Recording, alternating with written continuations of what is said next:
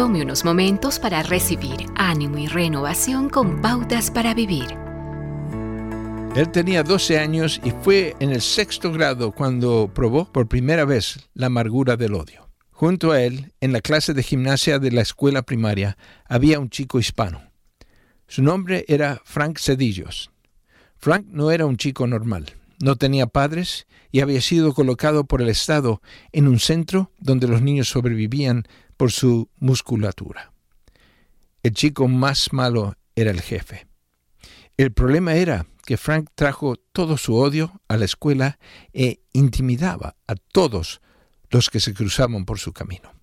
En cuestión de días, decidió este que no solamente no le gustaba a Frank, sino todos aquellos que eran hispanos, algo que él tuvo que desaprender con la ayuda de Dios en años posteriores. Así que en su mente todos los hispanos eran tan malos como Frank Cedillos, ¿verdad? Qué tonto. Sin embargo, tal es la lógica del odio. Después de bombardeo de las Torres Gemelas en Nueva York el 11 de septiembre, mucha gente se sorprendió ante los intensos sentimientos de odio que llevaron a Osama bin Laden y sus secuaces a quitar la vida de 3.000 personas. Y en los siguientes días algunos árabes americanos se encontraban igualmente sorprendidos por el veneno del odio dirigido a ellos simplemente por su origen étnico. Es fácil decir que este problema ha estado siempre con nosotros y no hay nada que se pueda hacer al respecto. Sin embargo, ignorar el odio solo alimenta el fuego.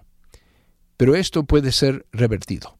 La gracia de Dios, que resulta en un cambio de corazón, puede alejarnos del odio y ayudarnos a ver a los demás como personas que sufren dignas de nuestro respeto y amor.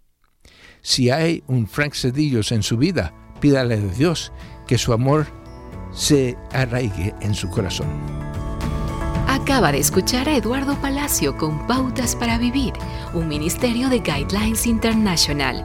Permita que esta estación de radio sepa cómo el programa le ha ayudado. Acompáñenos en la próxima emisión de Pautas para Vivir. Gracias por su sintonía.